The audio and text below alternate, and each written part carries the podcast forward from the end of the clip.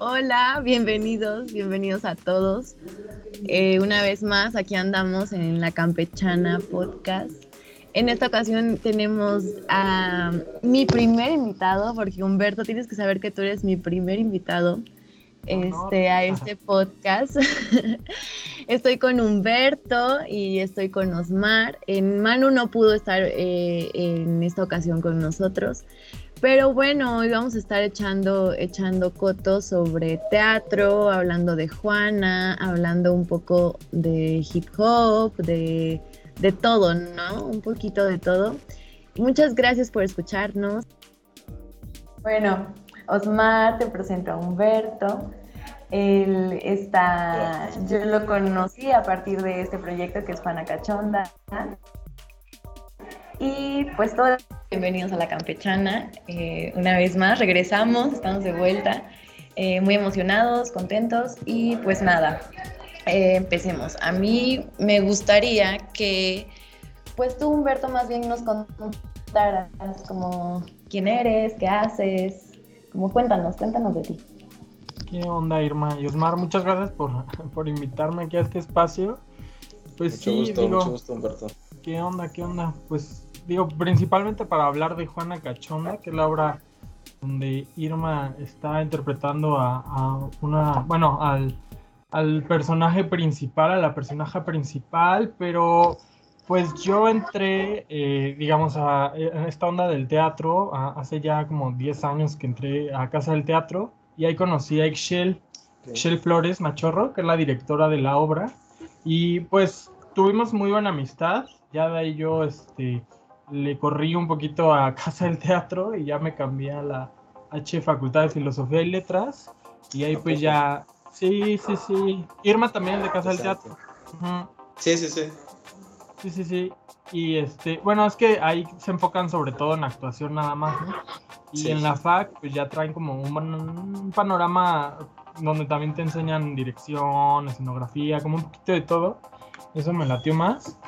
Y ya de ahí saliendo, pues, este, como, como que se siguió la amistad con este Shell y ya los dos, como que, pues, estudiamos como en diferentes lados, pues ya sobre la marcha fuimos haciendo proyectos juntos, sobre todo teatro para niños y con una obra que se llama La de los Nahuales y, y, otra obra que se llama Hielo, en fin, o sea, como que nos interesa el público de las infancias. Ok, ok. Interesante. Y ella, Ixel, es, este, estudió también en casa de teatro, ¿no? ¿Acabó ahí? ¿Ella sí? Sí, ella sí, ella fue la... ¿Ella es de tu camada, Irma? No, ella es dos generaciones arriba de mí. Ah, ok, ok. Cuando yo entré, Ixel estaba en tercero. Me acuerdo, el primer montaje que vi de ella fue El jinete, El jinete de la Divina Providencia. Este, y bueno, también es una obra loquísima, eh, muy chida. Y la neta también, pues, Ixchel es una muy gran actriz, buena, buena, buenaza. Yo no me llevaba mucho con Ixchel, yo era como, siempre he sido como así bien, bien rezagada del mundo. Pero, pero en alguna ocasión ella estaba en una obra en Pátzcuaro, que bueno, eran dos obras, estaban en Rocinante haciendo dos obras de Chekhov, dos comedias cortas, que era El oso y Pedido de mano. Y entonces ella tuvo que salir del proyecto porque le ofrecieron otra, otro proyecto, no estoy segura si era una serie o una peli, pero en esa obra estaba Mariana Victoria, que también está en esta obra de Juana Cachonda. Eh, estaban dos compañeros más. Y pues ella me invitó a, suplirla. Eh, me dijo que si podía, que si quería. Y entonces yo entré en su lugar. Y en ese momento pues tampoco era como de así mucha plática, solo era como, güey, muchas gracias, está muy chido. Este, creo que nos empalmamos más cuando coincidimos nuevamente. En, ya sé, ya sé. Ya Humberto, tú dirás, más o menos medio infieres, pero Osmar ya me conoce mucho más y, y sabe que no miento. Pero eres, yo te considero como muy sociable en los ensayos y más. Bueno, pues todos somos entre, Ajá. entre amigos y Sí. conocidos. Yo creo Sí, que... en, en realidad es lo contrario, pero ella cree que es antisocial. Mira, callada, inocente. Ya sé. Ándale, ándale. Y bueno, pues nada, cuando entramos al juego de la Gorgona, ahí ahora sí me tocó actuar con Ixchel, me tocó ser su compañera eh, como actriz, trabajar con ella. Y pues es una chida, es muy chida la verdad. Después, o fue a partir de esto que me invitó a Juana. Y cuando yo entré a Juana, pues entré como un poquito tarde, porque ellos ya llevaban un trabajo previo. Entonces, cuéntanos, Humberto, eh, ¿en qué consistía o en qué, consistió este trabajo previo de, Juana Cachonda? Sí, claro, es que eh, para esto, bueno, hay que comentar que, digamos, la compañía Besbeco, que es quien, quien encabeza Ixchel, o sea, ganó un, un apoyo de residencia del Centro Cultural El Hormiguero, que es un teatro que abrió en 2019 ahí enfrente de Metro Zapata sobre Gabriel Mancera. Y eh, pues lo que daba esta, este apoyo eran varios meses, este, por lo menos como casi seis meses de, de, espacios de ensayo en sus instalaciones pues para ayudar a producir una obra y también este, digamos como que había una vinculación ahí con Teatro UNAM y con la Compañía Nacional de Teatro, ¿no? Para apoyar con la, con la producción, con temas de gestión y demás. Entonces, pues lo que hicimos, o sea, al principio no sabíamos muy bien qué hacer. Era así como, bueno, ahora tenemos un espacio, pero, pero ¿qué vamos a hacer ahora? ¿Qué obra? ¿Qué temáticas? O sea, hay muchas opciones, ¿no? ¿Qué elenco? Entonces... Tenían eh, el dónde, pero no tenían el qué, ¿no? Exacto, y además pues fue justo el año pasado como en pandemia, donde todavía estaba este rollo de pues cómo iban a hacer los ensayos, ¿no? O sea, virtuales.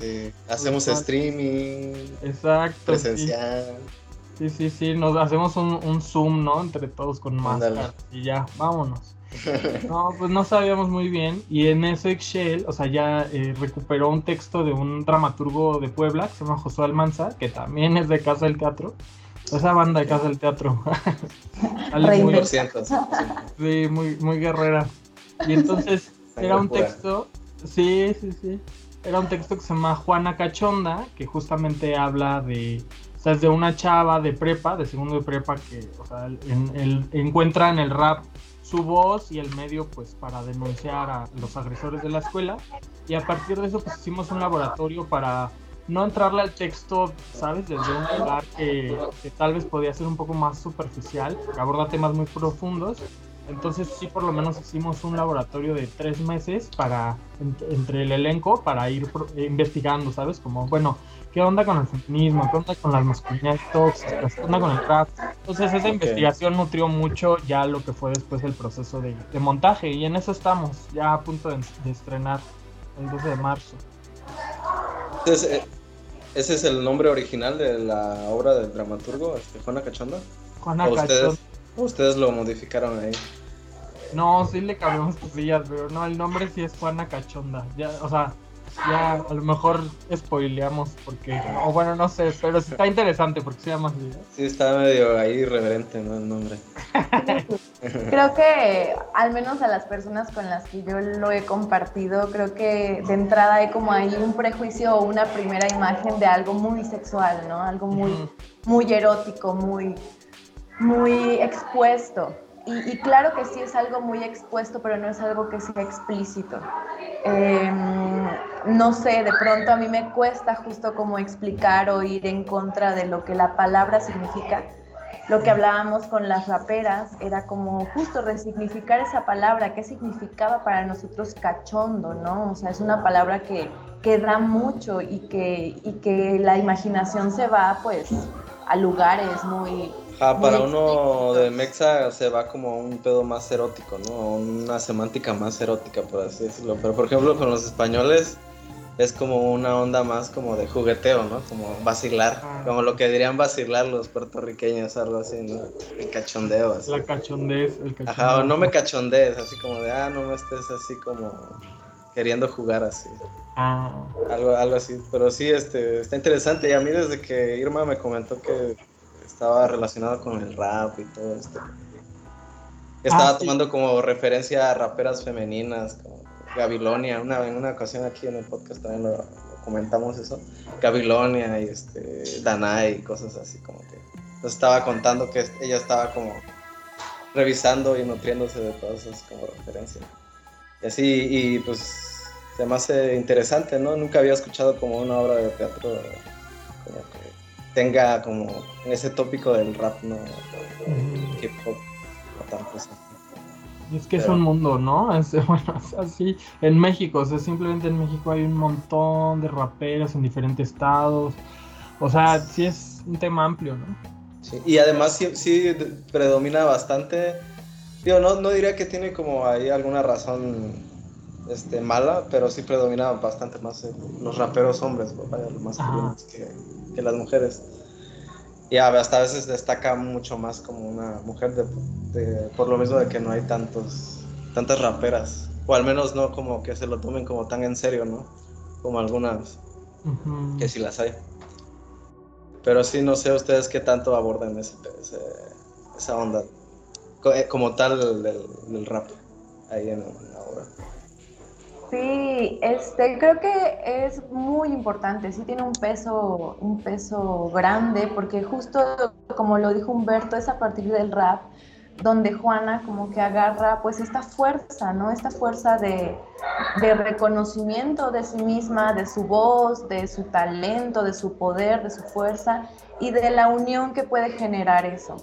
Nosotras, eh, las chicas, y después se incluyeron los chicos, digamos que fue forzoso que todos estuviéramos en las sesiones de rap. Estuvimos con dos chicas que son así hiper hermosas, son de verdad como, que igual yo las, o sea, creo que las chicas coincidimos de que la primera sesión que tuvimos fue como, ¿qué les pareció la sesión con Mary B y Cynthia? Y estábamos así fascinadas de, güey, o sea, yo las adoro, o sea, creo que son muy poéticas, abordan el rap desde una poética, abordan el rap desde una ternura, ellas dicen, ellas hablan de una ternura radical, porque la neta es que sí se, sí se ocupa un chingo de fuerza, o sea, es como la voz te, se transforma, o sea, e, es muy curioso y muy, muy, mm, pues eso, que uno como actor, o sea, tú Humberto me, me ayudarás, es, es necesario y de ley trabajar la voz ya sea pues Linklater, hay muchas, hay muchos este, métodos para trabajar la voz. Calentar, o sea, tener como la, la noción de que tu voz se va, va, a entrar en un trabajo de dos horas, eh, una hora y media, y mantener el ritmo, la constancia, eh, lo que significa la voz. Pero el trabajo de la voz con estas chicas va hacia un lugar de mucha entraña como de, recuperar y reconocer lo que ellas llaman el tambache, que es este espacio, ¿no? Este espacio entre nuestra, nuestro, nuestra vagina, nuestro ano, que es de donde ahí, desde ahí agarrar fuerza, agarrar eh, la conexión de uno mismo para poder estar en el afuera. Y ha sido un viaje, así un viaje espiritual, catártico y, de mucha fuerza, mucha fuerza. La verdad, la, el último ensayo que tuvimos nosotros, que fue el viernes, tú Humberto, que estabas de espectador, eh, ¿qué, nos cuentas de lo que tuviste, ¿no? En ese cachito de... Porque nada más fue un rap, que es como el cyber, que es donde entramos todas y cada una va tirando una, este, sus cuatro barras Sí, y entonces eh, justo, o sea, yo me prendo en chinga, así es como, de verdad no ah, sabía que... Justo lo que decía Susmar, que el rap un poco más de hombres, más masculino, el más hegemónico, el que viene más desde los 70s, 80s, fíjate que hay como una crítica de justamente el papel que han tenido las mujeres dentro de ese rap, ¿no? Muchas veces este, han sido considerados, incluso en las letras, pues como un mero objeto del deseo, como, ¿sabes? Hay, hay, hay un tema de cómo, cómo las mujeres, el papel, la figura femenina se puede también, pues, mm, no sé si reivindicarse a la palabra, pero bueno, es, es ver de una manera diferente a como se ha visto, incluso dentro de la misma cultura del hip hop. Y, y sobre eso va, sobre eso va el, el rap, pues por ahorita así yo le llamo feminista, pues, pero es, es un tema súper complejo y cuando tú lo ves, o sea, cuando tú lo ves y las escuchas y todo, pues sí dices, no, o sea, brujas, magas, hechiceras, o sea, sí hay una cosa ahí muy, muy potente, ¿no? De, de las voces, del poder de las voces, ¿no? Más allá de la música y demás. Oye, ¿improvisan cuando hacen estos como ciphers que comentabas? ¿O es como letras que ya tienen listas? Este, tú, Michelle. Ok, el texto tiene tres raps. Y el primero lo dejamos tal cual. Cuando sí le metimos manita al texto, como que es lo que decía Humberto. Al segundo tratamos como de encontrarle un sentido, un sentido que hiciera como mucho eco eh, en, la situación de Juana, ¿no? De dónde viene Juana, de dónde venimos, eh, cómo ha transitado Juana hasta este momento y cómo significamos estas letras de este rap. Y al tercero sí le dimos así chicharrón, o sea, le cambiamos un montón de cosas, eh, quitamos unos, unos versos y le, lo resignificamos como tal. Creo que fue un ejercicio bien chido porque cada una hizo el cambio de sentido de su propio rap, de, su propias, de sus propias barras, y logramos como darle eso, otro sentido que tiene que ver más con una, una de ser mujer y de lo que significa hacer una denuncia, levantar la voz, decir que no.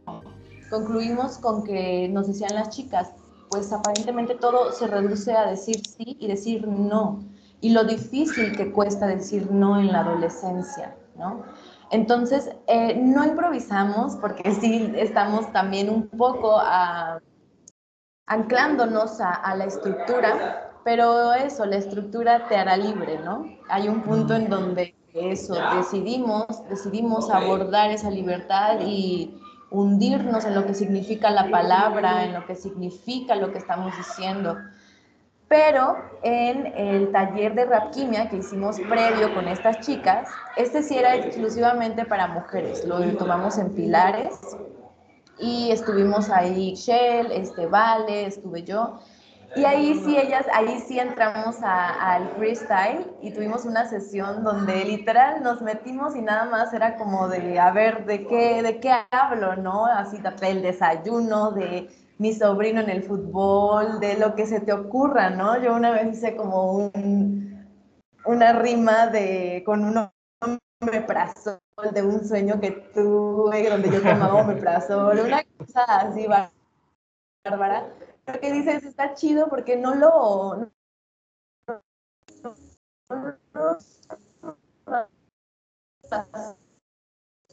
Ay, ahí sí buscando eh, palabras, ¿no? Se, a mí para mí ha sido como... Ay, ¿me escucharon? ¿En dónde me quedé? Yo, bueno, lo, último que me quedé fue que el omeprazol y la gastritis ahí. Les decía que yo hice un, en el freestyle hice un, este, un rap donde eso, hablaba de mis sueños, donde yo soñé que me tomaba un omeprazol. Y a lo que iba que se ha vuelto para mí un, mundo de palabras, justo, como de, las palabras se han vuelto así la cosa favorita en este momento. De intuitivamente una cosa que se vuelve también adictiva, de estar buscando rimas, león, melón, cosas, ¿no? Te, empiezas todo el tiempo en tu cabeza como por inercia, empezar a buscar y encontrar y solito van cayendo. No lo racionalizas, llega un punto donde eh, donde eso significa el freestyle, ¿no? Que, que, te, muestras y te pones tú y solo te dejas como fluir y disfrutarlo. Y está muy chido, la verdad es que está chido. Eh, pues eso, también lleva como... Gimnasia mental, ¿no? Sí, sí, sí, sí. Pero pues sí, respondiendo a, tu pregunta de, del freestyle. No, pues qué chido que te hayas clavado tanto, que te haya gustado sobre todo, ¿no? Eso es madre. Sí, este. También esta onda que mencionaba Humberto hace momento de como el rap, como de los ochentas, o sobre todo el rap gringo, siento que sí era como más, este, traía como esta onda más, este, pues machista, ¿no? Tal vez misógina. No al punto como, tal vez como en otros géneros se ha visto, pero sí, este, sí lo tenía, sí tenía arreglado todos como esos valores, por así decir. Pero ya el rap como de los 2000 para acá, como rap más como latinoamericano y español, siento que sí como que se reivindicó bastante en ese sentido. Y tanto como sus letras, como el concepto y todos los mensajes como que pues quedaban, que lanzaban, sí eran como más este, en pro a, no solo a esta onda del machismo y, el maltrato a las mujeres, sino en, en casi todas las minorías, por así decirlo, el racismo, este, no sé, lo, lo, que tú quieras que ahorita este, este, suena mucho, ¿no? En, cuestiones de minorías. Este, pero sí, siento que se reivindicó bastante el rap. De como esos, después de esos primeros 20 años, por así decirlo, de, que sobre todo se dio en, en, Estados Unidos, ¿no? Al principio de ese movimiento y ya después como que migró un poco más a Europa y luego poco a poco también a Latinoamérica. Es que somos chidos, somos chidos en Latinoamérica. sí, sí, sí, realmente el rap, pues el verdadero rap chingón, este, quizá, quizá ahorita ya no tanto, pero en la década de los 2010 se hacía aquí en Latinoamérica. Totalmente. Pero este sí, este digo, nada más lo mencionaba así como porque sí, este, como para acotar eso, porque sí siento que sí ha, ha hecho algo el rap como tal, como, como cultura o, subcultura, como quieran ver, como el hip hop, sí ha hecho como, pues sí, igual no tan de, manera como tan activista, pero sí, este, es eso, más como subversivo, o apoyando en, sus, sus mensajes. Pero sí, este, es lo que considero yo del rap.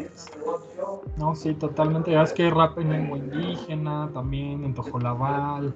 Rap cristiano. Rap cristiano. Es que una cosa interesante es que nos decían que como el rap, pues no, digamos, es, es como muy inclusivo en el sentido que todas las voces caben, ¿no? De pronto no es como un estilo musical donde pues a fuerzas tienes que dar el do y entonar y una cierta técnica que, pues, que a lo mejor no o en la que necesitas que tener como haber nacido en familia de músicos o, ah. de varo para poder como tener esos conectes como que se desarrolla de, forma distinta el, el, mundo del rap siento yo como que no no sé por ejemplo piensas en un cantante de regional mexicano o en uno popero o ah. algo así, sí, como que no. Su, Cualquiera, ¿no? Sus procesos son bien distintos, pues, ¿no? O sea, normalmente le, le, batallan más lo, la gente que viene con rap. Mm. Tiene experiencias bien distintas. Y con esto que decías, Osmar, Mm, porque la verdad es que justo nos clavamos, ¿no? Ah, nos clavamos mucho como en la investigación, pero como de saber y entender de qué estamos hablando. Entonces, Vale, otra de nuestras compañeras, ella interpreta a Melissa en, en, la obra, le tocó la expo pues de lo que es el rap, ¿no? El hip hop, de los orígenes, de cómo se ha desarrollado, ella nos contaba eso, que al final de cuentas el rap sí tiene como una deuda eh, con las mujeres, ¿no? Como esta cosa de, de no integrarlas, porque surge a partir de un, un, conflicto eh, y propone paz, ¿no? Arreglarnos eh, mediante la paz. Entonces el respeto y la paz ante los conflictos y la guerra y las distinciones, pero que al final de cuentas ese discurso no, no alcanza a, integrar a las mujeres y que ha sido hasta hace poco que justo ya se ha dado esta apertura y también esta acción de las propias mujeres de hacer rap, hacer rap chido y de que y su reconocimiento, ¿no? Sí, ahí, ahí invitamos, ahí, aprovecho rápido para hacer la invitación a que se metan, se jueguen a la página de Besbeco en Facebook y chequen esta pequeña ponencia, dura como 15 minutitos de Vale. Eh, lo hizo para un coloquio de la UNAM, pero la verdad está excelente, o sea, en 15 minutos te da un resumen súper importante de la historia del rap y cómo se vincula con el feminismo y con la educación para la paz, o sea, está bien padre, la verdad. Por aquí sí puedes dejarlo en el chat, en el chat para que luego yo lo, ah, va, va, lo ponga en pantalla después cuando suba esto. Sí. Y, pues eso, ¿eh? ¿Mande? No, digo que buen dato, digo, para checar. oh, sí, sí, sí. porque la verdad es que la reflexión fue, fue así bien profunda. Creo que hemos ido bien profundo Em, desde hablar de justo, desde nuestra propia herida, ¿no? Lo que algo que les decía también era como, güey, al final de cuentas todos somos raros, ¿no? todos en algún punto hemos tenido como este, este sentimiento de no encajar en un sistema. Y eso es como empieza la obra. Juana sale de un sistema que era su escuela y se integra a otra escuela. Y entonces los conflictos que surgen a partir de eso, de los cambios, los conflictos que surgen a partir de la, de la diferencia, de, ser diferente, ¿no?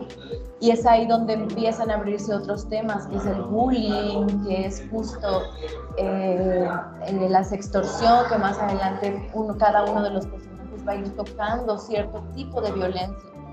Y pues en general es una obra que habla de eso, de los diferentes tipos de violencia que existen. Eh, y está hablado de, de adolescentes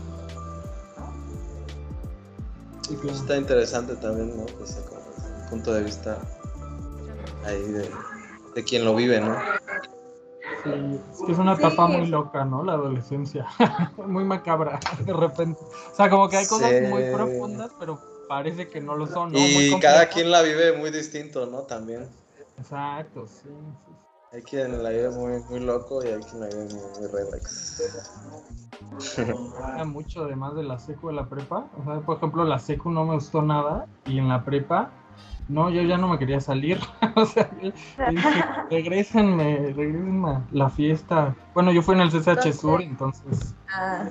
Sí, no, pues, chido, chido.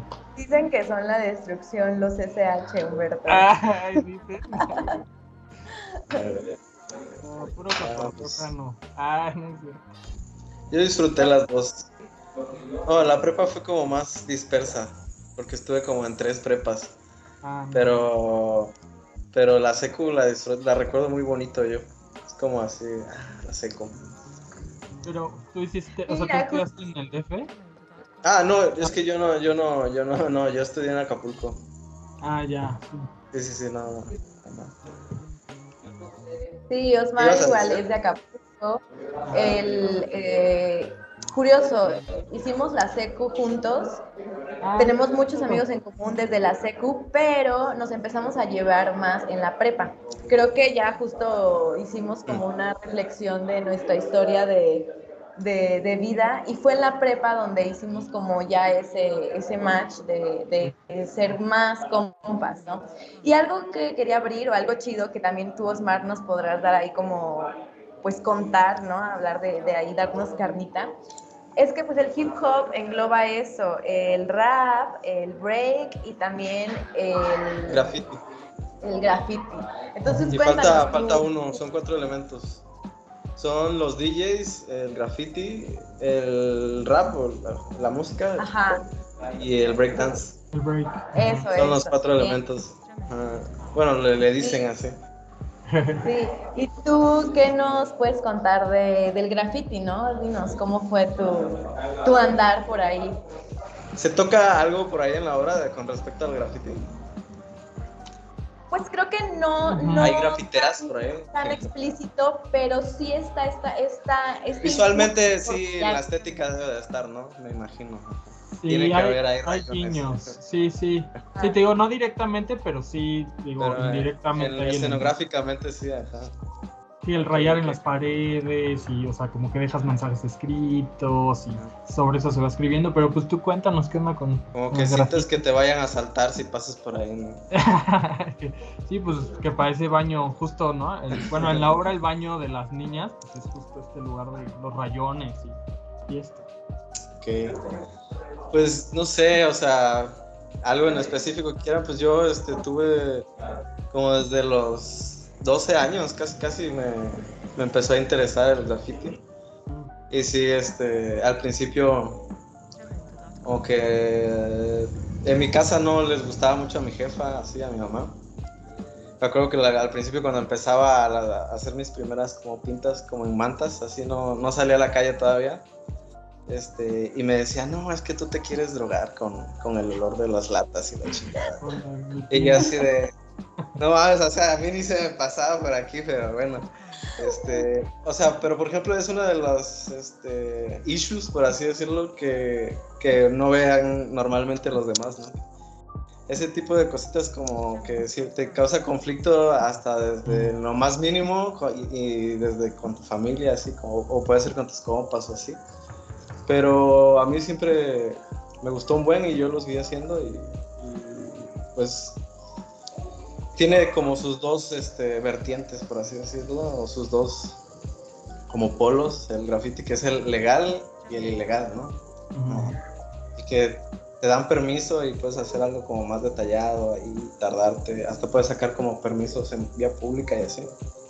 Y el de que vas y pues por tus tanates, ajá, este, vas y le pintas este, la, la pared, ya sea, puede ser como incluso el spot es muy importante, ¿no? Porque también siempre, por ejemplo, si es una casa particular, se consideraba como un poquito culero, así de, ah, no manches, ¿no? Mm. Qué gandalla, pero Igual está chido, ¿no? Pero por ejemplo, ya si era como un negocio grande, era como distinto.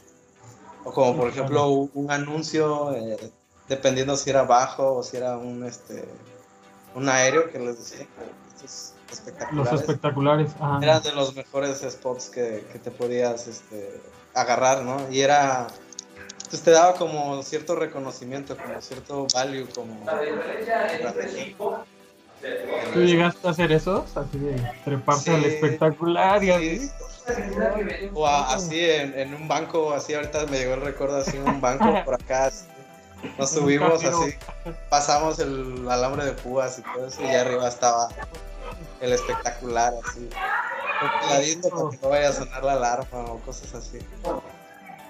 O sea, sí, hay que, hay que tener como, todo para hacer ilegal, hay que tener como cierto cierto como valemadrismo, pues, por decirlo de alguna forma, o, valentía, si ustedes quieren verlo así, este, este, para pues, hacer ese tipo de cosillas, porque si uno se metía en, en muchos conflictos, ¿no? O sea, de todo, a mí me corretearon este, policías, dueños de casa, narcos, con pistola, no, nos, casi casi nos levantan así una vez amigos eh, por ahí en, las Suárez, ¿de acuerdo? Pero pues son experiencias y cosas que pues, la neta no cambian así por nada. La neta sí son como cuando te pasan y así cuando las cuentas a pueden parecer como fuertes y sí los fueron, pero este, pero pues sí, como que te, forjan de cierta forma y son cosas que no cambiaría ahorita y, y que sí me resultaría medio difícil como pensar que alguien siga haciéndolas de esa forma porque también los tiempos van cambiando muy cabrón, ¿no? O sea, cuando nosotros estábamos morros, era... Oye, ahorita la violencia y todo eso, ya se ha incrementado. Y es incluso más inseguro que en aquel entonces. Pero bueno, ya aquí me estoy debrayando, ¿no? Igual este, eh, está legal, ¿no? Que es como donde suelen hacer cosas más, bueno, se suele hacer cosas más detalladas en general y son los que más se vuelven populares de alguna forma, o sea, por ejemplo en, en Instagram, en Facebook, en redes, lo que más suelen subir es como, como estas pintas legales que suelen tener un lenguaje que entiende más el, el común denominador, por así decirlo, ¿no?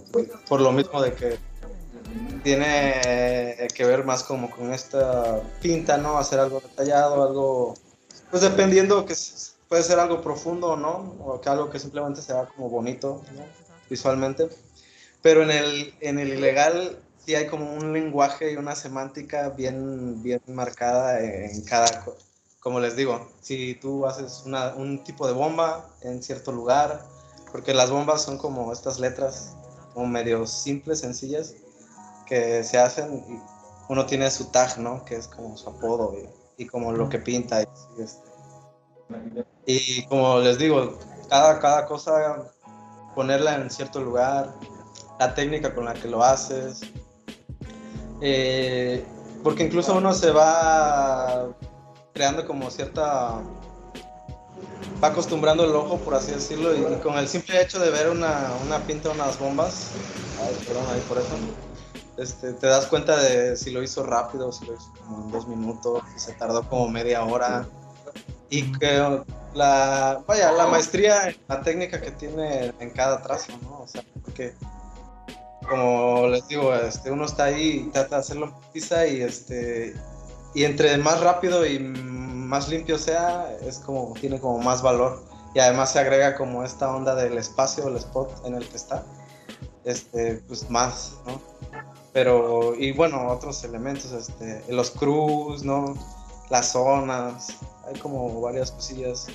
Por ahí hay un videojuego, ahorita que me recordé de eso, se llama Getting Off Graffiti, que, que retoma todas esas cosas, es sobre graffiti, pero como que siento que el lenguaje precisamente del que, al que me refiero, como que lo entendieron muy bien y lo supieron traducir bastante bien en este lenguaje de, gameplay, que, es el que maneja los videojuegos, ¿no? Pero bueno, eso ya es otra historia, pero sí, este, no sé, algo en particular que,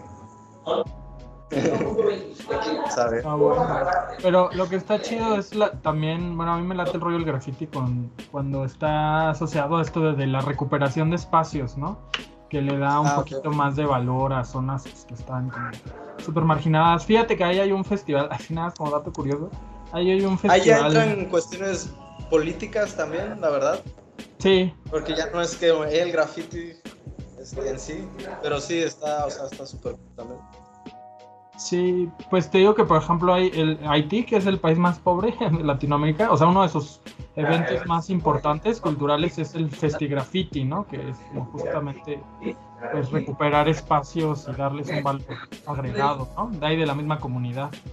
Pero sí, no, eso está bueno. También la denuncia está padre, ¿no? Con este rollo Pensé ahorita que decías como de Bansky, ya sabes, como sus, ah, sus juegos bien tremendos, ¿no? Bien Sino que también este esta onda de Banksy que, que llega a ser como un, un pedo como contradictorio, si quieres, es como raro que porque, está muy chido y sobre todo en sus medio inicios cuando era medio under todavía sí era como muy subversivo su onda, su, su, arte, pues, porque en realidad no solo hace como graffiti o street art, realmente él hace arte contemporáneo en, todo el, ancho del sentido, por así decirlo. Este, esculturas, instalaciones, intervenciones, este, fotografía, video. Pues, es muy vasta, ¿no? Este, pero siento yo que en algún momento precisamente entró como a la dinámica de, este juego del arte contemporáneo y de pues, pues todas estas cuestiones que criticaba, ¿no? Del capitalismo, del consumismo, y cuestiones políticas también Y se vuelve como ahí medio robots ahí de... El business. al business. Pero a la vez lo ha sabido manejar muy bien, digo, a mí me sigue gustando cuando yo a ver pero sí ya no es como es como lo que platicábamos con Kevin, ¿no? De las bandas, cuando se vuelven muy, muy famosas y ya pegan y, este, ya son como muy conocidos y, ganan súper bien y la chingada. y ya es así como, ok, pues ya como que se ha diluido un poco, pero pues sigue estando cool, ¿no? O sea, no está tan mal. Sí, como de lo inevitable que es eh, no entrar al sistema, ¿no? Al sistema capitalista, ¿no? Al final de cuentas. Creo que algo también un tema eh, en general es que pues, como artistas eh, y como cualquier ser humano ocupamos y tenemos la necesidad. Oye, es que lo malo no es entrar, o sea, está chido entrar. Pero el pedo es como saberte navegar bien y como, sobre todo si empezaste con una onda, pues, crítica, este, subversiva, ¿no? Pues no, que no cambie radicalmente ahí, que no se pierda así como tan, tan chafamente, pues a lo largo, ¿no? De, tu carrera, por así decirlo. Ajá, hasta cierto punto, por lo menos. Siempre tocará ver Juana y ver este, nuestra, nuestro discurso. No, pues es que sí, tienes que obligado a, a, verla. Sí, me voy a dar mi, mi vueltita por allá. Me dijo Michelle que en marzo se estrena, ¿no? Y el 12 de marzo, que cae en sábado a las 7 de la noche. Y de ahí los siguientes cuatro sábados, que son, ahorita les digo. Ahorita les digo. Es este, los sábados nada más. Sí, sábados. El 12 de marzo al 2 de abril. O sea, el sábado 12, 19, 26 y el 2 de abril a las 7. O sea, tres, tres sábados. cuatro. Cuatro, ah, ok, ok. Ah, Perfecto. Pues sí, yo me doy ahí mi, mi rato para ir a verlos. Estaría bueno. No, pero justo lo que dices fueron temas que también tratamos un rato, ¿no? O sea, cómo abordar estas, pues sí, todos estos asuntos sin, sin caer como en lo banal o en lo superficial o en el, ay, es que está de moda, ¿no? Entonces, pues sí. No, pero justamente, o sea, o sea, no en un mal sentido, pero se podría decir que, que está de moda el, estar o el crear como a partir de, toda esta lucha feminista y todo esto, ¿no? Pero justamente este, esta onda como, o este tópico de, de, el hip hop y como tomarlo desde ahí, desde como de uno de morrito, o sea, en general, ¿no? Tanto morras como vatos, de morritos hay cosas que, o sea, a mí yo podría decir que el hip hop en general como me salvó de un montón de cosas, o sea, hizo que yo me dedicara al arte hasta, hasta, el día de hoy. Y este, podría decir que a mí el graffiti y el rap me, me salvó así la vida. Este, quién sabe qué sería de, mí. Y a mí eso es a lo que me remite cuando escucho que de esta adolescente que, me, o sea, ustedes que ahorita me están diciendo esto, que es esta adolescente que utiliza el rap como una herramienta para poderse pues, expresar y poder sacar, este, romperse y volverse a armar eh, de todos sus pedos, tanto ya sean por todo este conflicto de género o como cualquier cosa, ¿no? Que cualquier persona. Digo, en las mujeres obviamente sí las queja todo. Sí, es que de eso va el...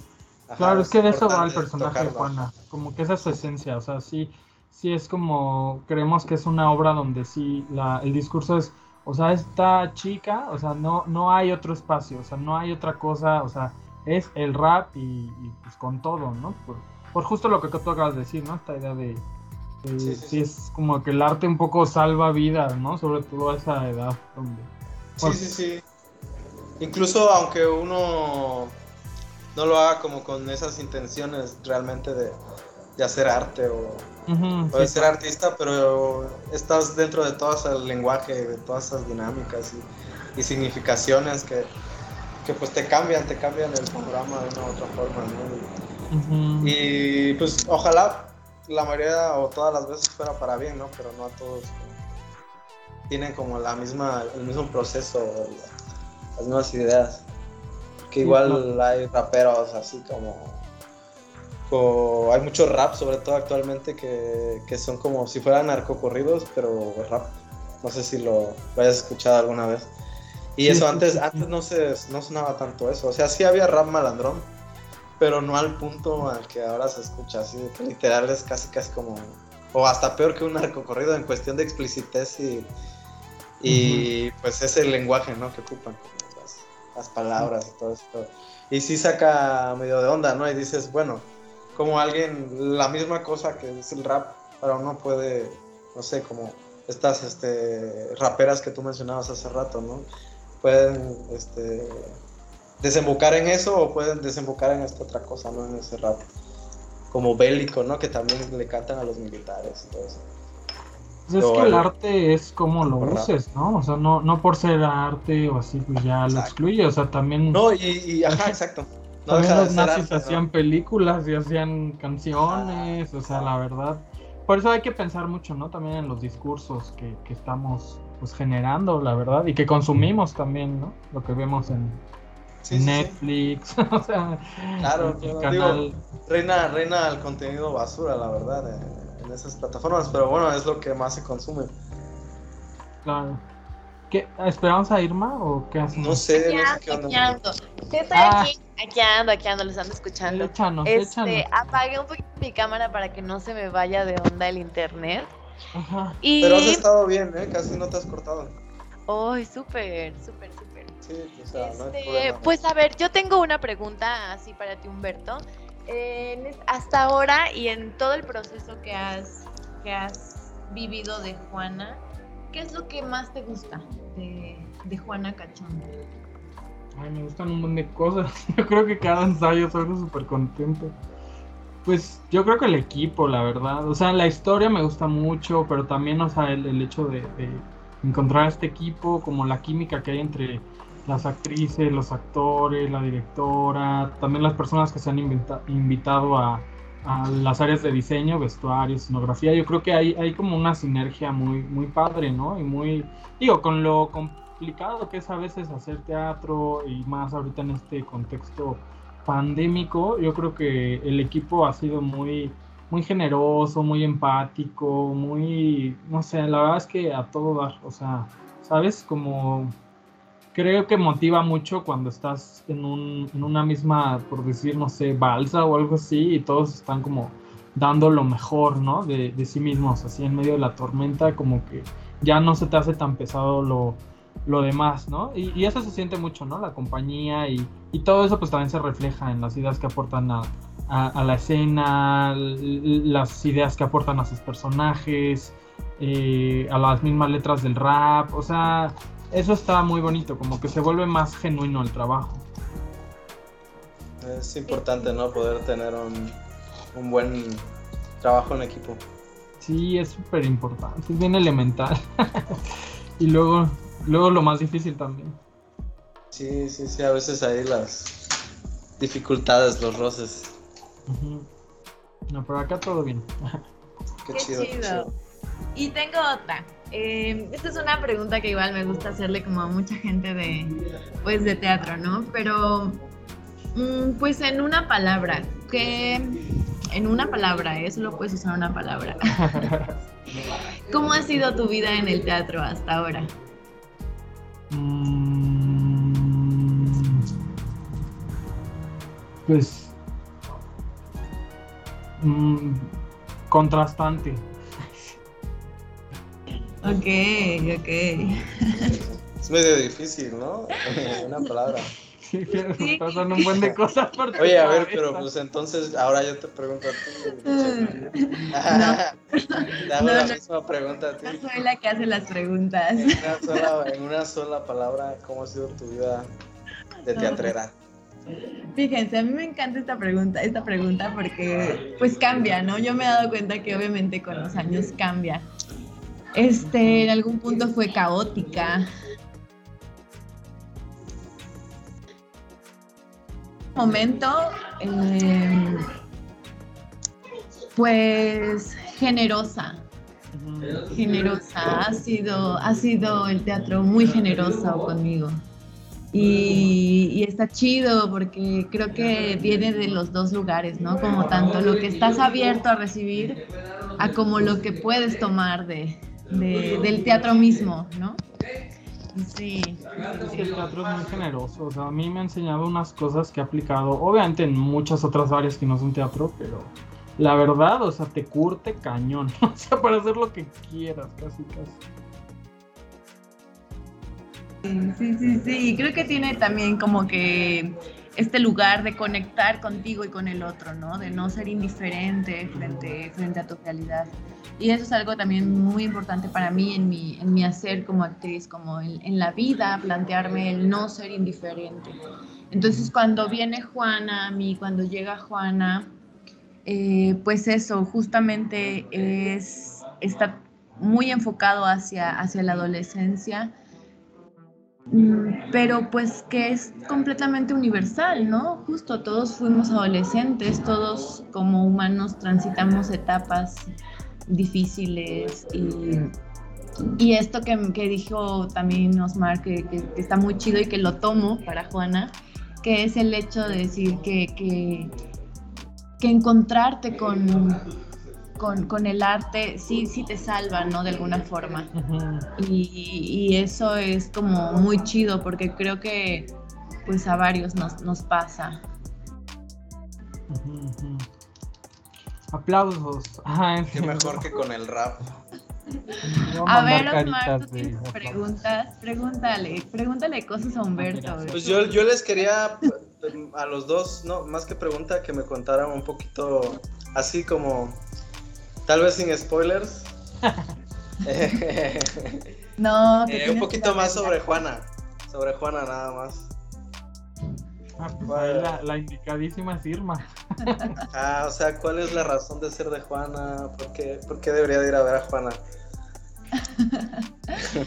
pues tienes que ir a ver a Juana Mm, porque soy tu amiga. Juana la cubana.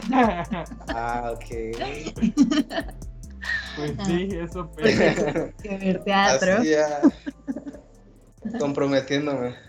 Ah, no, bueno, creo que, que un punto muy importante eh, y que no es ex- eh, totalmente exclusivo de, de la mujer, ¿no? Porque también hay personajes que, defienden su lugar, ¿no? Todos, ¿no? masculino y femenino. Una lucha de violencia en la que todos estamos inmersos. Es una obra que denuncia eh, eso, la violencia, que, que da el valor y la voz hacia los adolescentes y hacia, y hacia esos mm, espacios que, decíamos de, de como las minorías, ¿no? Entonces, de lo importante y, y de lo doloroso que significa crecer. Eh, eso es Juana. Y, y también habla de, de la amistad, del amor, de las hermanas, habla de lo que te constituye como mujer, o sea, y lo digo como mujer porque pues yo soy mujer y Juana es mujer. Pero creo que los personajes están ahí en su, eh, hablando de eso que los constituye, de quiénes son. Todo el tiempo están hablando de quiénes son y, y quiénes son frente al otro, quiénes son frente a una sociedad machista, frente a una sociedad que reprime, que, que genera miedo, una sociedad que, que ha puesto a, la mujer en un lugar de, vulnerabilidad cuando no somos vulnerables, nos han creído, nos han puesto en ese lugar. Entonces creo que es un texto que, que retoma mucho la fuerza de lo que significa ser este, una persona que defiende su derecho a tener una vida digna.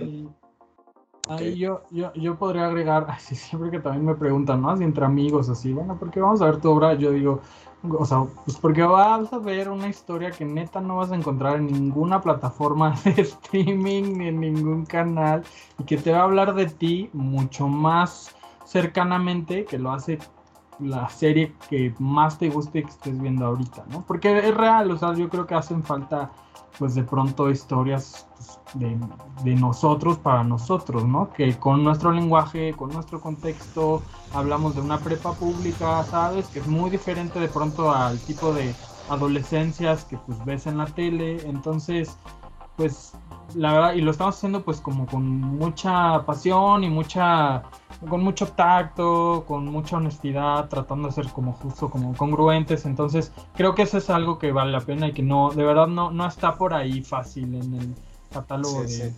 No, y el simple hecho de- pues, del formato, ¿no? O sea, pues nada, no se compara nada de eso con ir a ver teatro, ¿no? Y el, el hecho de, de estar ahí, no sé, como que sales con, con cierta energía, ¿no? Cuando vas a- al teatro vas a ver teatro, es como esa, esa vividez de, de estar ahí, ver a las personas y todo, todo lo que pasa ahí en el escenario, sí es como que sales pues con otro, es como toda la experiencia estética, ¿no? Que te da, sales con, con esa, esa otra visión. Era recargada, ¿no? Nada, nada que el cine 4D, está, está más potente el teatro.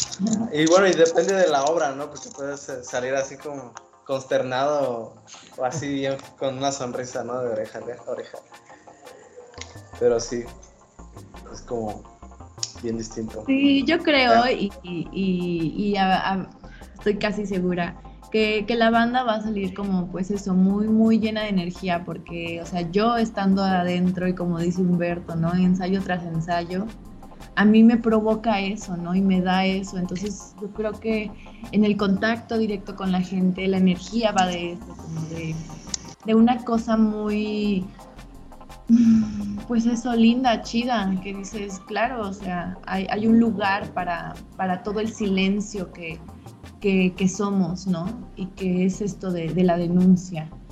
Y el valor, así, el- la, la valentía de tanto morras, morros, morres, ¿no? La garra. sí, sí, sí. Oye, ¿y qué, qué, es todo lo que se escucha en el fondo, Irma? Ay, soy yo. Lo que pasa es que hoy fue el cumpleaños de mi sobrino. Cuando te dije que me iba, fue porque iba a la piñata. Tú estás ahí en la fiesta. que aguántenme tantito, familia. Voy a, Así. voy a mi podcast. Espérenme, voy, voy por pastel, ¿no? O sea, por eso apagó la cámara. Ya se debe retirado. Oye, y hablando de viejillos, ¿no han visto el, el, el meme? Eh, bueno, el video del chicharito que se enoja porque dicen que ya está grande. No, güey. No lo he visto. buenísimo ese mame. Es que sale el chicharito pues, ya así, ya grande. y dice, y pues le contesta a alguien que le escribió que se veía viejo, le dice, pues a huevo que me veo viejo, si me comparas con una foto de hace 15 años, a huevo que me veo viejo, pinche gente. De ahí han hecho un buen de memes y así. Pues. Yo nada más lo he visto así que luego me salen shorts o así como historias de, de que ahora es streamer el güey, juega videojuegos y así. Ah, pues mira, sí se hizo viejo. Ajá, es, es este streamer de videojuegos ahora. Es Nintendo 94. ¿Quién lo diría? Oye, eso, eso fue bueno. A ver, este, ¿tú, Michelle, tienes algún meme de la semana? Ay, no, yo no veo memes. Le digo, o sea, este, les decía que yo tengo ahí como un conflicto bien extraño con mis redes sociales, porque de pronto las me desaparezco bien cabrón de Facebook, lo eliminé de mi celular. Y justo lo que me dijo apenas, este, no me acuerdo quién me dijo, pero estábamos platicando y me decían, ¿y cómo ves memes? Dice, entonces no ves memes. Así tengo un buen de rato que no veo memes. Pero no te mandan por WhatsApp, yo siempre me le mando así, amigos, soy como la señora de los violines, pero No, mándenme memes. Uy, no, no, no. Tú, Osmar, ¿cuál, ¿cuál es tu meme de la semana? Híjole, yo mi meme de la semana y del mes y va a ser highlights del año, yo creo, es el de unos pedillos de chile. A mí me, ¿no, ¿no, ubican ese, el, perrito? Ah, el perrito. El que para todo es unos pedillos, así. a ver, ahorita se los pongo, si no lo conocen. Es el perrito, ¿no? Es un perrito bonito. Sí, pero era como un sticker, ¿no? Por ejemplo, te pregunta, no sé, este, ¿por qué no, por qué llegaste tarde? Así está el perrito y se imagina así la razón, está como una imagen de algo y ya nada más dice unos pedillos, así como que está pensando en, los pedos y nada más dice unos pedillos. A ver, este, así diciéndolo no. Es que sí pasa, ¿no? Luego son tantos que dices, no, pues ya. Sí, sí, sí. Pero este sí fue muy. Hasta Irma lo conoce, imagínate. si, lo, conoce Irma, ya es el que fue de... Mundialmente, así, o sea, lo conocen en Turquía. Ah, exacto, exacto. Sí, están chidos los memes. ¿A quién se le habrán ocurrido? No, pues es que la memética es algo ya muy, muy, muy viejo. La memética. Ajá, sí. O sea, ¿sí en serio se llama así la memética? Eh, eh, el, concepto de memética es bastante complejo, por así decirlo, profundo, pero de ahí deriva el término de meme, de memética. Y, quiere decir como una imagen que, que es, es, algo así como un ideograma, casi casi, pero que se va inventando como con el uso de la gente, como con lo cotidiano. Es como, pues eso, literal lo que es un meme, ¿no? De que es una, puede ser una imagen, un video, hasta una oración, pero que contiene como un cierto mensaje que está decodificado de cierta forma que ya todo el mundo lo entiende y al ver esa, esa imagen, esa cosa, ya tú automáticamente vas a entenderlo. Y si estás como desconectado, así como de, de esas, esos significados, es cuando uno ya no entiende el mame, ¿no? Y se siente ahí como el piolín. No manches, la ciencia del meme. Sí, memética, la memética. Ahí métanse a, a investigar un poquito sobre memética. Es, bastante interesante. No tenía ni idea de que esa palabra existía. Sí, sí, vale. Manche, de los marizos o te de eso. A ver, aquí ya encontré uno que, que es como con.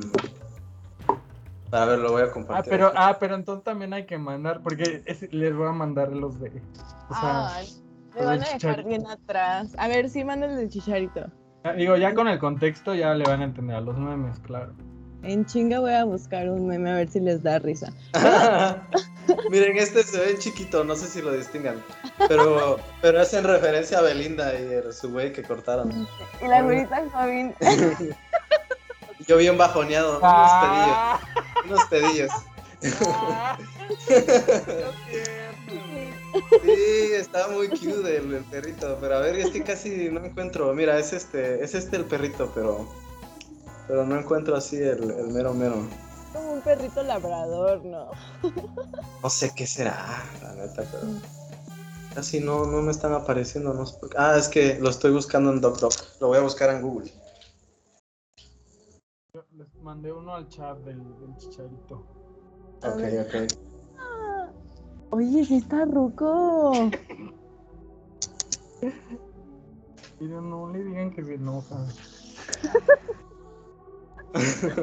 es inevitable. Yo soy Chicharito Hernández. ¿Real tiene 31 años? Pues. Mira, aquí algo, algo así era el. Como lo hacían, el, el original.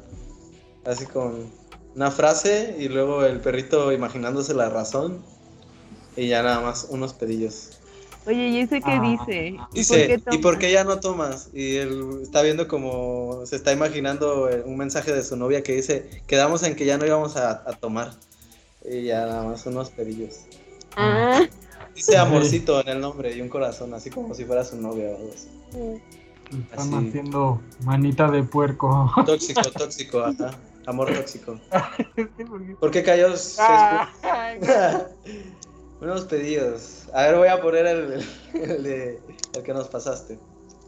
A ver. Ay, estoy buscando memes. Yo soy Charito Hernández. No mames. Está cagado que lo compararan con ese güey también lo comparan con Troy McClure, pero es que hay uno una donde sale todo operado Troy McClure, el de los Simpsons. Ajá. No, no, ah. no, no lo ubico, no lo ubico a ese. Ah, no. Ah, bueno, si no, ahorita está, ya ahí lo, lo, ya se ve en pantalla. Chale, 31 años. Pues ya se ve. Bueno, pues yo, ya tengo. Yo ya, yo ya te ando en esa rodada. Pues ya, ya le andamos pisando los talones, ¿no? Ese güey también. te ves así. Dixel es más. Bueno, creo que es un añito más grande que yo y se ve bien chava también. Bueno, todos, todos en el equipo. La juventud. La que me sorprendió un chingo fue Valeria. Así, pues no, no vas a decir a nivel nacional, este, ay, sí, a revelar su, su identidad. Su más íntimo secreto.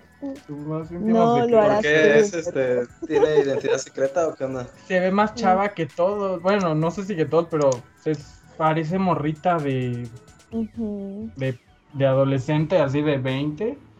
Y es más grande que, que todos. Y ya, ya tercer piso, ¿no? Ah. Ese era el secreto. Ah. No es cierto, yo ni la conozco. La pura alegría, la pura alegría. A ver, pues, Michelle, estoy esperando tu meme, ¿qué pedo? A ver, ya sé, espérenme. Es que estoy buscando, me metí a memelas de Orizaba. Ah, güey, eso ya. ¿Memelas de Orizaba? Así, no, no, no forces por convivir, no forces por convivir. de memes. Oigan, pues no veo memes, pero hay unas cosas que sí me dan risa.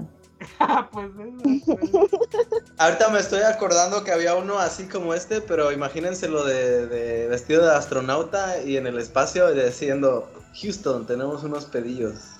Ah, es que Ese lo compartí en Facebook. Lo pondría, pero no, no quiero poner mi, mi, muro aquí. Ya sé, ya sé, encontré uno bonito, uno bonito tierno. Espérenme ahorita. Lo compartes, ya sabes cómo. Sí, obvio.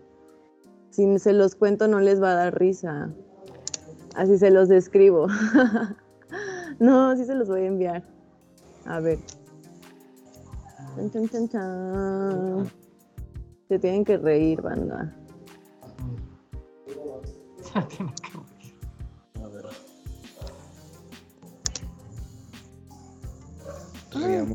Ah, ya lo pusiste en el chat, ¿verdad? No, espérate. Ah, es del chicharito también. que se ve viernes. no, no manches, yo me acuerdo que donde quiera había así de esos letreros casi casi tamaño real de, ese güey, de la coca. Hubo un ah, tiempo que te los encontrabas donde quiera, así. Un día iba caminando en la calle así, me espanté así, de repente dije, versus, apareció alguien aquí y era un pinche anuncio de chicharito ahí, culero. Ah, es Chimps. Apareció bien cabrón. Ese perrito también tiene muchos memes. Chimps, Chimps. Se volvió famoso. Ah, sí se ve tierno también. ¿Se llama Chips el perrito? Chimps, Chimps. Chips. Ajá. Oye, ¿es el que le querían hacer una moneda? Que querían hacer una moneda como Bitcoin, pero de. Tal vez, no me extrañaría porque sí es así, es lo más viral de lo viral en internet desde hace como dos años. Viral el spam. No, me recuerda tanto a mi madre. Es así, este, de esas cosas que, que te permiten ver lo, lo realmente así nonsense que es el internet así. No tiene absolutamente nada de sentido las tendencias, las cosas que pegan. en, la mayoría de los casos, pues. Sí, sí, sí. Sí, sí, sí. Está loco. Pues bueno, ese fue tu, meme.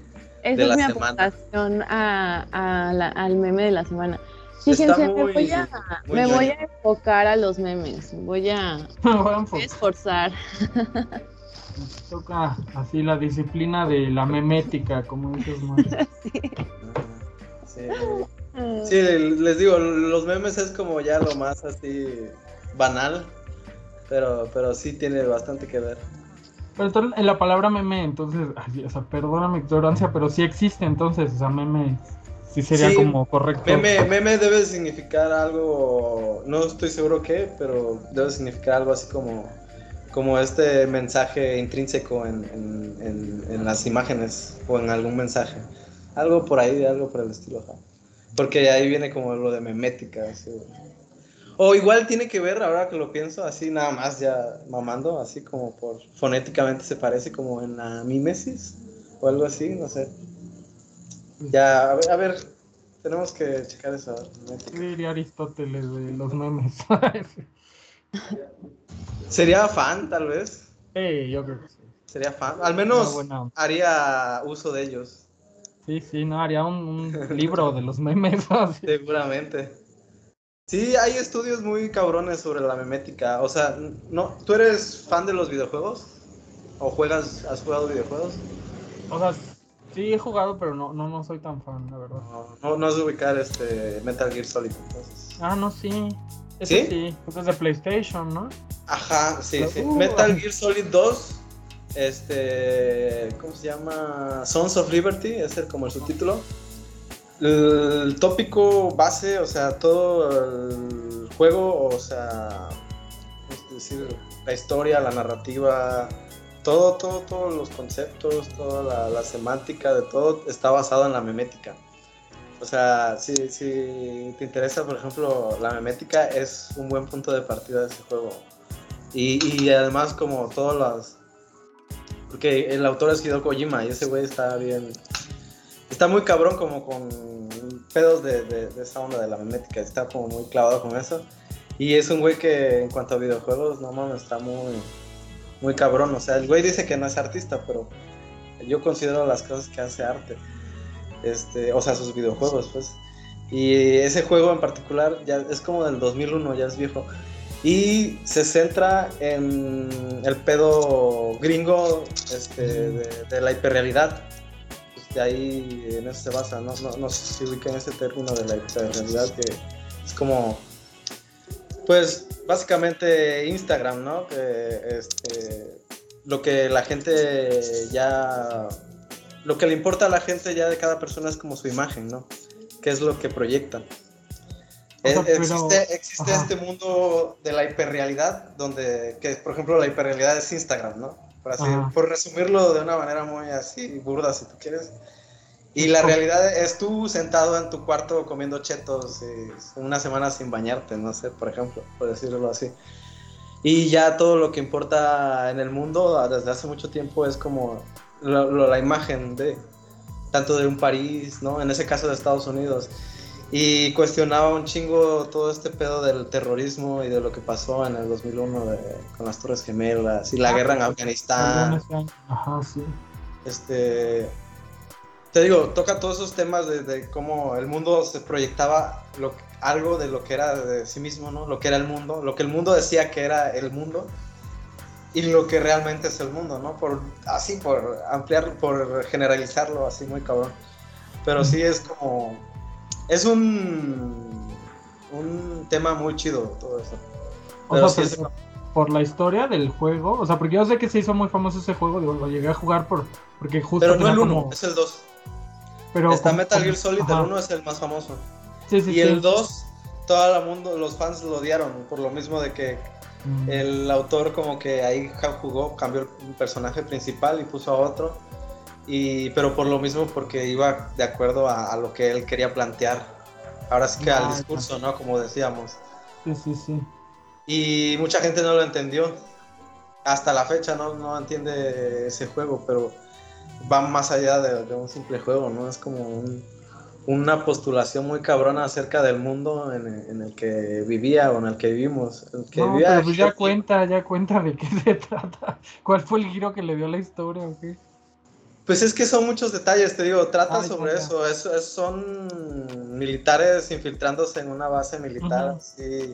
Es como estos pedos de la distensión de la Guerra Fría, ¿no? Y puntos soviéticos con americanos. Y están estas armas nucleares, que son los Metal Gears. Y pues este, en ese juego en particular, este, hacen, crean, o bueno, reclutan a, un, este, a este soldado que no tiene nada que ver con el personaje anterior, que era Solid Snake, que todo el mundo lo conocía, lo conoce y empatizaban y les gustaba y era muy badass y la chingada. Y este otro güey era como un rubio, güerito, medio así delgadillo, con cara así bonita, así como guapillo, y que nada tenía que ver como con con el tono que del personaje que tenía antes, ¿no? Con el mamer, ajá. Ajá, algo así. Digo, no es que estuviera, también estaba medio mamadillo, pero era como, como otra cosa muy distinta. Y, pero eso tenía que ver, era como a propósito, ¿no? Para que, para que un poco empatizara más uno como jugador con, con este personaje hasta cierto punto vacío.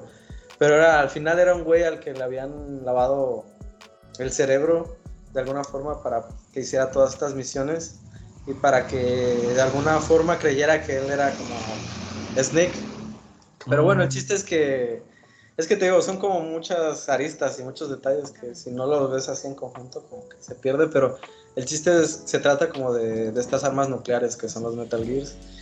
Y él tiene que ir ahí a creo que creo que en ese juego tiene que desactivar una, una, base entera en la cual tenían varios Metal Gears para poder este pues librar este pues un conflicto ahí con, con, todas esas armas no pero lo que realmente importa es como todos los detallitos que se van van ocurriendo a, pues, a lo largo de todo todas tus misiones y los las peleas las batallas es de sigilo el juego.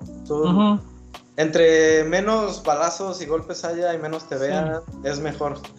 De hecho, te premia más el juego si, lo haces sin, de manera no violenta. De eso se trata el juego. Y también eso es como cierto discurso, tiene que ver con, con, todo lo que quiere decir el autor. Y este, el chiste es que toda esta, esta simulación, que, porque al final ni siquiera era real, tú te enteras de que ni siquiera era real todo este desmadre, te estaban poniendo a prueba a ti como soldado para que realmente ver si, si eras capaz de lograr todo esto, pero ya te habían lavado el cerebro bien cabrón. y al final, al final te ponen a una morra que es como tu novia y así ella es como la que te da alienta en el, en el codec, que es como un radio. Y al final dudas de si realmente la conocías o no, porque ya no sabes realmente si...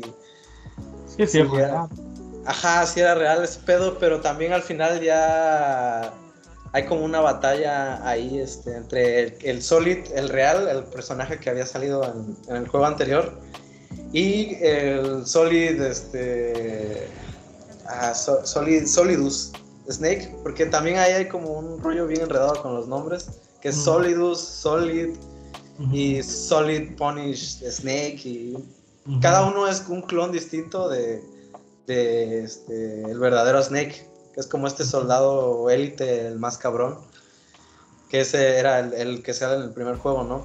Y al final sale una batalla entre estos dos personajes que son como tus clones, ¿no? Comparten el mismo material genético de alguna forma, porque también el juego todo el tiempo te está hablando sobre cuestiones genéticas, ¿no? Ahí que, que si tantito le pierdes el hilo o te, te, distraes, así ya no sabes qué pedo este, pero también ahí juega muy, un papel importante la genética. El chiste es que estos güeyes son como, como clones, por así decirlo, y hay una conversación muy cabrona en esa pelea final que es como muy, muy, este, pues muy, es como, por así decirlo, de culto, sobre todo por esa, esos últimos diálogos.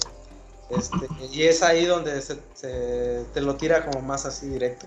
Todo este pedo de la hiperrealidad y de cómo Estados Unidos y las guerras realmente no, pues ni siquiera son guerras, ¿no? Como por ejemplo, este Baudrillard, este Baudrillard, perdón, este, creo que sí era Baudrillard, el, filósofo hiperrealista que habla, tiene un libro sobre que se llama La guerra del Golfo no tuvo lugar, o sea, la guerra en, Afganistán, en Pérsico y cómo en CNN solo pasaban las cámaras se enfocaban cuando había bombardeos y se veían bien bonitas las explosiones y la chingada, pero solo era Estados Unidos masacrando a la gente en Afganistán.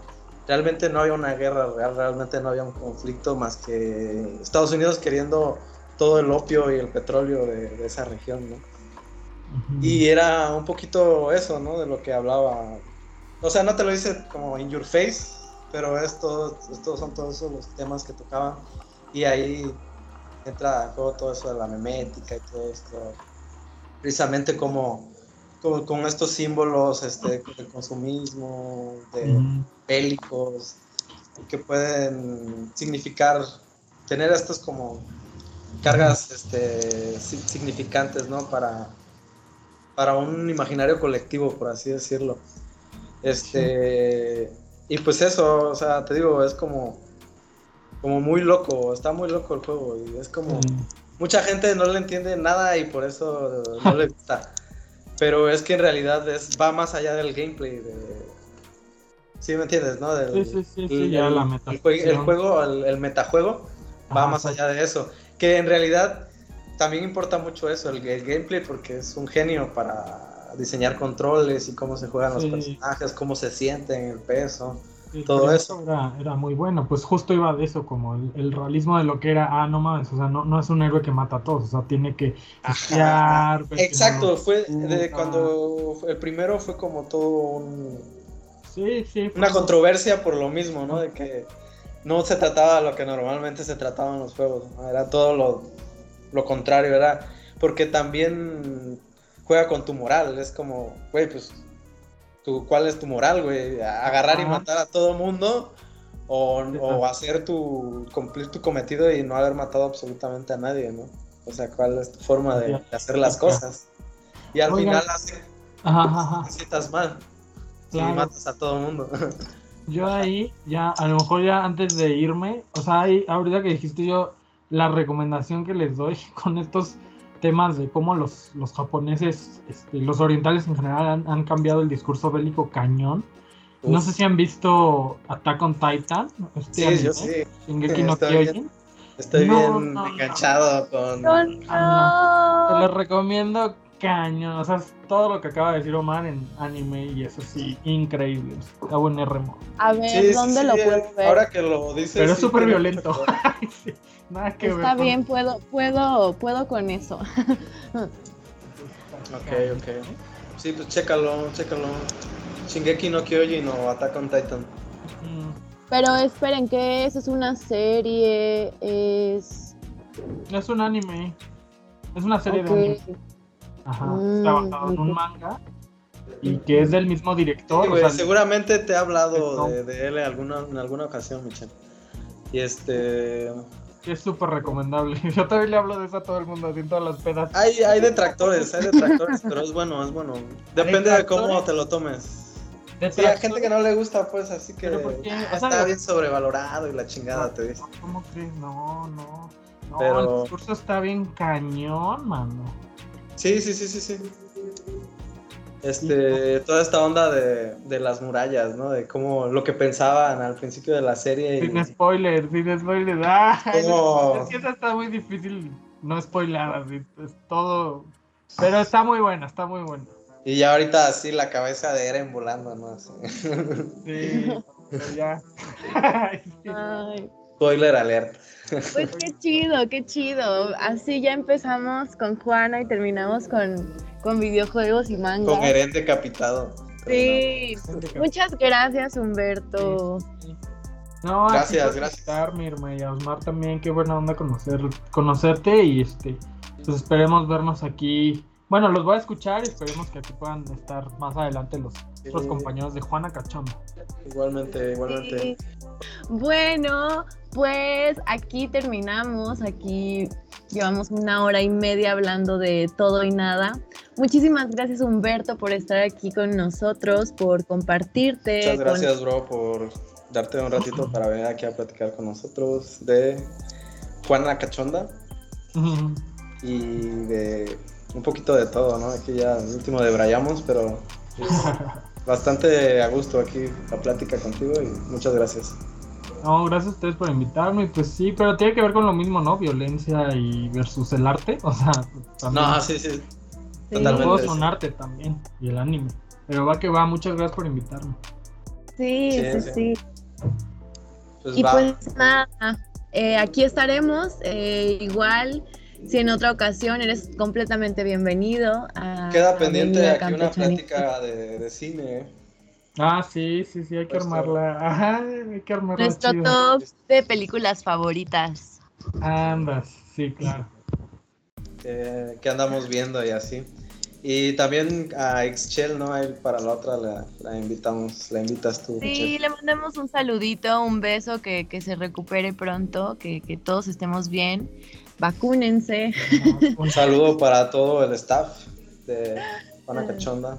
Ah, sí, saludos a todo el equipo que está bien cool. Diseñadoras, actores, actrices, raperas, el Centro Cultural El Hormiguero, todos, todos, todos.